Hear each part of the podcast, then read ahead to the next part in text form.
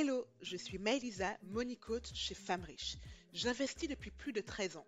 J'ai commencé lorsque j'avais 21 ans et depuis, je ne me suis plus arrêtée. Maintenant, j'aide les femmes à construire leur patrimoine. Si vous cherchiez des bonnes pratiques, des retours d'expérience et des stratégies quand il s'agit de gérer votre argent au quotidien, stop. Vous êtes au bon endroit. Seul ou avec mes invités, je vous partage les bons réflexes lorsqu'il s'agit d'investir, d'épargner et de faire évoluer votre relation à l'argent. Et tout ça avec peps et bonne humeur. Alors installez-vous confortablement, c'est parti pour l'épisode du jour. Hello et bienvenue dans ce nouvel épisode de Femmes riches. Aujourd'hui, on va parler liberté financière. La liberté financière, c'est un sujet qui est ultra à la mode en ce moment, qui en fait rêver plus d'un, où on se dit, bah, à 40 ans, c'est bon, je me barre, je vais sur une plage, je finis barista et je ne travaille plus. Oui, ça peut faire rêver la liberté financière, mais réussir à atteindre sa liberté financière nécessite de se poser un certain nombre de questions que je vais vous partager aujourd'hui. Déjà, j'ai envie de partager avec vous pourquoi je m'intéresse au sujet de la liberté financière. Il faut savoir que moi, j'ai fait une école d'ingénieur et qu'en école d'ingénieur, on vend le rêve du salariat comme étant le Graal à atteindre. On vous dit que l'idéal est de rentrer dans un grand groupe de rentrer en bas de l'échelle, mais progressivement de monter justement cette échelle, de devenir manager, puis manager de manager, etc. Et que finalement, arriver en haut de l'échelle, c'est une espèce de graal qu'il faudrait absolument poursuivre. Et moi, j'ai cru à ce mirage. J'ai cru que en rentrant dans un grand groupe, j'allais pouvoir entièrement m'épanouir professionnellement. Sauf qu'en école d'ingé, il y a un stage de fin d'études à faire, un stage qui dure six mois. Donc moi, je l'ai fait dans un grand groupe bancaire. Et au bout de 3-4 mois de stage, je me suis dit, mais ce n'est absolument pas ce qu'il me faut pour m'épanouir. Je ne me vois pas euh, m'épanouir à long terme dans ce type de milieu professionnel. Et c'est à ce moment-là que j'ai commencé à chercher des manières de pouvoir sortir du salariat et donc pouvoir vivre une vie qui, à mon sens, était plus épanouissante pour moi. Et c'est dans ce cadre-là que j'ai commencé à m'intéresser à la liberté financière. Comment avoir les moyens d'être libre de faire des choix et donc de ne pas être contrainte uniquement par des, euh, par des questions financières. Donc là, je vous parle d'une époque, parce que je suis vieille maintenant, je vous parle d'une époque qui remonte à, plus de 10 ans. Et donc à l'époque, euh, YouTube, Instagram, bon, c'était encore une toute petite plateforme. Euh, il y avait très peu de contenu sur le sujet, donc autant vous dire que j'ai pas mal galéré pour trouver des réponses, en tout cas pour trouver des réponses qui me convenaient à l'époque. Donc la construction de ma, donc la construction de ma liberté financière, c'est quelque chose que j'ai appris en marchant, et les questions que je vous pose aujourd'hui résultent de ma réflexion, de mon parcours et des erreurs que j'ai pu euh, également commettre. C'est parti. Alors déjà, qu'est-ce que la liberté financière et qu'est-ce que ça n'est pas? Pour moi, et donc ce que je vais vous partager aujourd'hui, la liberté financière, c'est tout ce qui va vous permettre de vivre la vie selon vos termes et de ne pas être soumis à des contraintes uniquement financières lorsqu'il s'agit de faire un choix. Ça veut dire, par exemple, être libre de faire le choix de quitter un emploi qui ne nous plaît pas pour se mettre à son compte. Ça veut dire pouvoir passer à mi-temps parce qu'on a assez de revenus par ailleurs pour ne pas dépendre uniquement de son salaire. Ça veut dire potentiellement partir à la retraite plus tôt parce qu'on est dans un, emploi ou dans une, dynamique pro qui nous intéresse et qu'on veut profiter d'une retraite à 40 ans, par exemple. C'est quelque chose qui revient très souvent. Donc voilà, la liberté financière, c'est avoir les moyens de vivre la vie selon ses termes. Alors qu'est-ce que ce n'est pas? Pour moi, la liberté financière, ce n'est absolument pas le fait d'être millionnaire. Ce n'est pas non plus le fait de se priver, et je m'explique. On parle du mouvement FIRE, donc Financial Independence and Retirement Early, c'est-à-dire liberté financière et retraite précoce, on a souvent des dogmes qui vont vous dire mais pour atteindre votre liberté financière, vous devez absolument avoir un budget ultra drastique, vous priver au maximum pour pouvoir partir à la retraite plus tôt, par exemple. Dans ma conception des choses, à aucun moment le cheminement à aucun moment votre cheminement financier ne doit être quelque chose de pénible dans lequel vous souffrez et qui vous conduit à vous priver euh, jusqu'à ce que ça devienne douloureux en fait. Donc je ne suis absolument pas pour une privation extrême au profit d'un au profit d'une espèce de culte de l'argent ou d'un futur financier qui serait, euh, qui serait idyllique. Et pour moi, ce n'est pas non plus être millionnaire forcément. Pourquoi? Parce qu'on va tous avoir des besoins financiers qui seront différents. Entre la personne qui voudra vivre une vie d'indépendance financière euh, faite de palace et une personne qui voudra simplement avoir sa caravane au bord de la mer, les besoins financiers ne seront pas les mêmes. Et donc, il n'y a pas un chiffre qui sera le même pour tout le monde en termes de liberté financière. Donc ça, je voulais vraiment poser ces deux bases-là dès le début. Bon, maintenant que j'ai posé ces bases-là, je vais voir avec vous les trois questions que vous devez absolument vous poser pour pouvoir construire sereinement votre liberté financière. Bon, je vous fais un peu de spoiler. Les trois questions sont les suivantes. Tout d'abord, quel est le style de vie que vous voulez? Ensuite, quel est le capital brut que vous devez avoir et enfin, comment est-ce que vous voulez être rémunéré. C'est parti pour la première question. Vous devez vous demander combien vous voulez avoir pour vivre. Quel est le style de vie que vous voulez mener? Est-ce que vous êtes plutôt du genre à être cigale ou être rockstar? Est-ce que justement vivre dans une caravane au bord de la mer vous plaît? Ou au contraire, vous voulez avoir le luxe et pouvoir voyager 3-4 fois par an dans des hôtels ultra classe, etc. Bref, combien votre liberté financière vous coûterait de manière mensuelle et ou annuelle Si vous avez comme objectif votre liberté financière, notez ce montant. De combien vous avez besoin net dans votre poche pour vivre chaque année. Et vous devez également vous demander à quel âge vous voulez vous barrer. Et oui, parce qu'une indépendance financière à 35 ans ou une indépendance financière à 50 ans ne requiert pas le même capital. Juste pour info, moi, en, justement, quand je vous parlais de mon, ma première expérience professionnelle, quand j'ai quand j'ai pris la décision de me lancer sur la voie de la liberté financière, je me suis dit qu'à 35 ans, j'aurais atteint cette liberté financière et que je pourrais me barrer entièrement du salariat sans aucun regret. Et ça, c'est un objectif auquel je tiens toujours jusqu'à présent, et donc je continue à travailler en ce sens. Une fois que vous avez ces deux éléments, de combien vous avez besoin par an pour tenir et vivre la vie que vous souhaitez, et à quel âge vous voulez atteindre cette liberté financière, là, vous n'avez plus qu'un simple calcul à faire qui est, vous prenez la durée de vie moyenne d'une femme, par exemple, qui va être de 81 ans, vous prenez cette durée, de vie moyenne, 81, moins l'âge auquel vous partez, et vous le multipliez par le montant annuel net dont vous avez besoin pour vivre. Par exemple, vous voulez partir à la retraite à 51 ans, euh, vous aurez besoin du coup de 30 ans de revenus et vous voulez en moyenne avoir 30 000 euros. Ce qui veut dire que vous avez besoin de 900 000 euros. Donc 30 ans fois 30 000, 900 000 euros net dans votre poche pour pouvoir vivre tranquillement votre liberté financière. Ça, c'était la première question. Maintenant vient la deuxième étape de combien vous avez besoin en brut. Parce que oui, même si vous les oubliez, eux, ils ne vous oublient pas, ce sont les impôts. Vous pouvez être sûr que, aussi libre financièrement que vous soyez, vous aurez toujours des impôts à payer sur les revenus que vous percevez. Or, votre liberté financière passe par la perception de revenus. Ça peut être des loyers, des dividendes, des rentes, etc. Bref, quel que soit le revenu que vous percevez, ce revenu sera taxé. Alors, comment marche l'imposition? Il va y avoir deux types de taxation.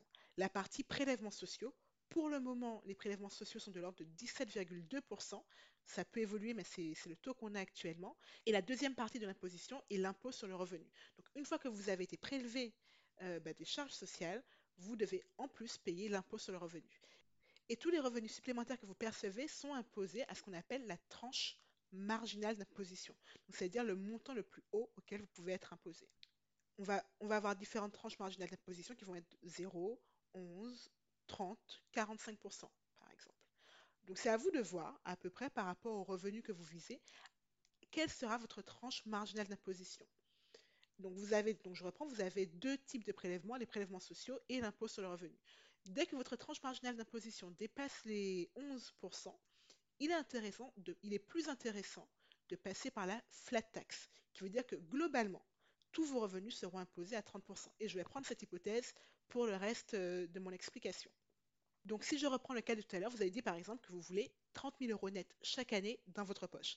Ok, mais à ça, il faut rajouter le fait de payer 30% d'impôts.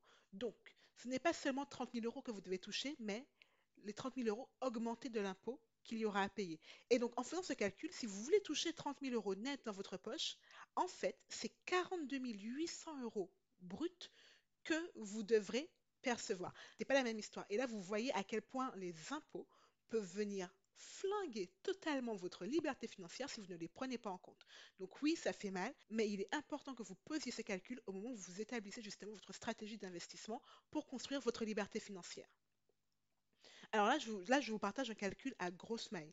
Les barèmes d'imposition changent chaque année et l'imposition est, progressive. Mais au moins, en prenant entre guillemets ce pire cas d'imposition à la flat tax à 30%, ça vous donne une idée de ce que vous devez effectivement provisionner pour pouvoir assurer le style de vie que vous voulez via votre indépendance financière. Si je reprends, vous savez quel style de vie vous voulez mener, vous savez de combien vous avez besoin net dans votre poche, vous savez que les impôts vont passer par là, donc vous savez combien vous devez avoir en net. Maintenant, la question, c'est comment est-ce que vous voulez être rémunéré? Il y, a trois, grandes manières de financer sa liberté financière. La première, ça va être la rente du capital. La deuxième, les revenus locatifs. Et la troisième, le chiffre d'affaires. La rente du capital, c'est que par exemple, vous allez investir en bourse et vous vous rémunérez sur les plus-values et ou les dividendes générés par vos investissements. Par exemple, j'investis dans des actions qui me versent chaque année 5 euh, euros de dividendes. Donc, combien d'actions je dois investir pour pouvoir atteindre le montant de dividendes qui me permettra d'avoir ma liberté financière C'est une manière, du coup, de vous rémunérer. Une autre forme de rente du capital, ça va être, par exemple, vous avez ouvert une assurance vie et vous la liquidez sous forme de rente. C'est-à-dire que vous confiez l'argent à l'assureur et l'assureur a pour mission de vous verser une rente. La même somme tous les mois ou tous les trimestres.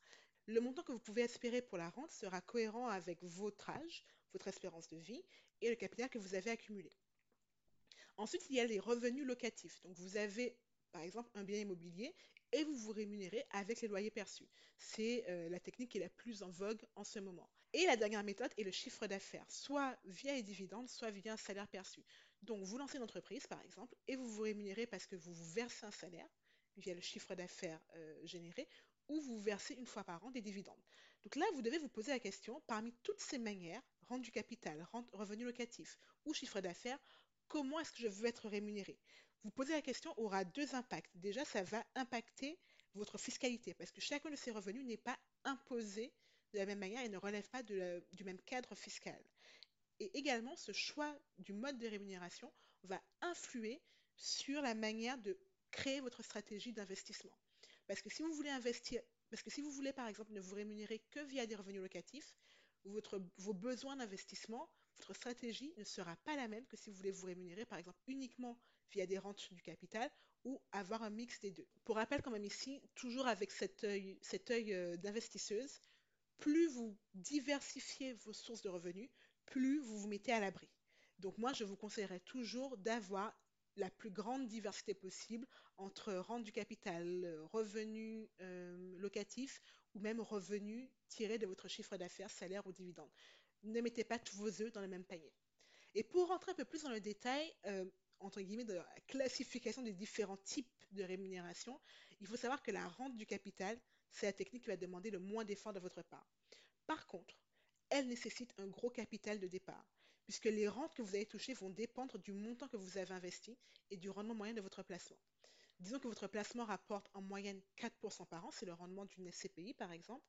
Et on reprend tout pareil notre exemple de tout à l'heure, vous voulez obtenir environ 42 000 euros de revenus bruts par an. Il vous faudra investir un capital de quasiment 900 000 euros ce qui n'est pas négligeable. Ensuite, il y a les revenus locatifs. Cette technique nécessite un peu plus de travail de votre part, parce que vous devez chercher des biens, les mettre en location, ou même déléguer la gestion locative, mais il y a quand même des actions concrètes à faire. Par contre, le besoin en capital de départ est moindre. Du coup, l'avantage de l'investissement immobilier, c'est que vous pouvez faire gonfler votre capital rapidement grâce à l'effet levier du prêt bancaire. On va reprendre l'exemple de tout à l'heure. Disons que vous avez un investissement locatif qui rapporte en moyenne 7% par an. Donc pour atteindre les 42 000 euros de revenus bruts qu'on avait fixés tout à l'heure, il vous faut un capital environ de 510 000 euros. Et le principe de l'effet levier du prêt immobilier, c'est que vous n'avez pas besoin d'apporter l'ensemble de la somme, mais juste une portion. Disons par exemple que votre banque vous demande en moyenne d'apporter 20% d'apport. Pour atteindre ces 510 000 euros de, euh, de capital total, vous n'aurez besoin d'investir qu'environ 100 000 euros, ce qui n'est pas négligeable quand même. Il y a une différence par rapport aux 900 000 euros de tout à l'heure. Et enfin, la rémunération via le chiffre d'affaires, c'est là qu'il faut vraiment se retrousser les manches. C'est le mode de rémunération qui va être le plus compliqué en termes d'investissement à atteindre. Par contre, c'est celui qui peut totalement faire exploser votre patrimoine financier. Il faut savoir que j'ai évolué dans le milieu des startups et j'ai vu des gens qui créaient des entreprises et qui, le revendaient un an, deux ans, cinq ans plus tard pour des dizaines de millions d'euros. Donc oui, avec, votre, avec une entreprise, vous pouvez, devenir millionnaire. Par contre, ce n'est clairement pas donné à tout le monde.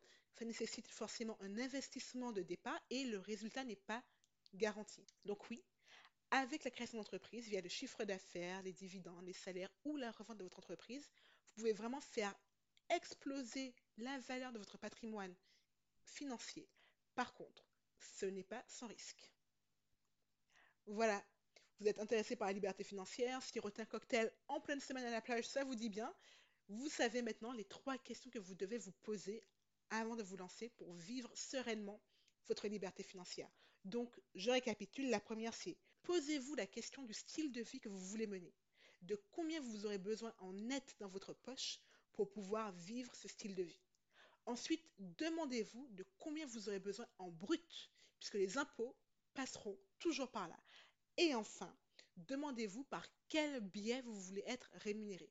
Avec ces trois questions, vous serez en mesure d'établir une stratégie d'investissement pour créer le patrimoine financier adapté à votre liberté financière, et en toute sérénité.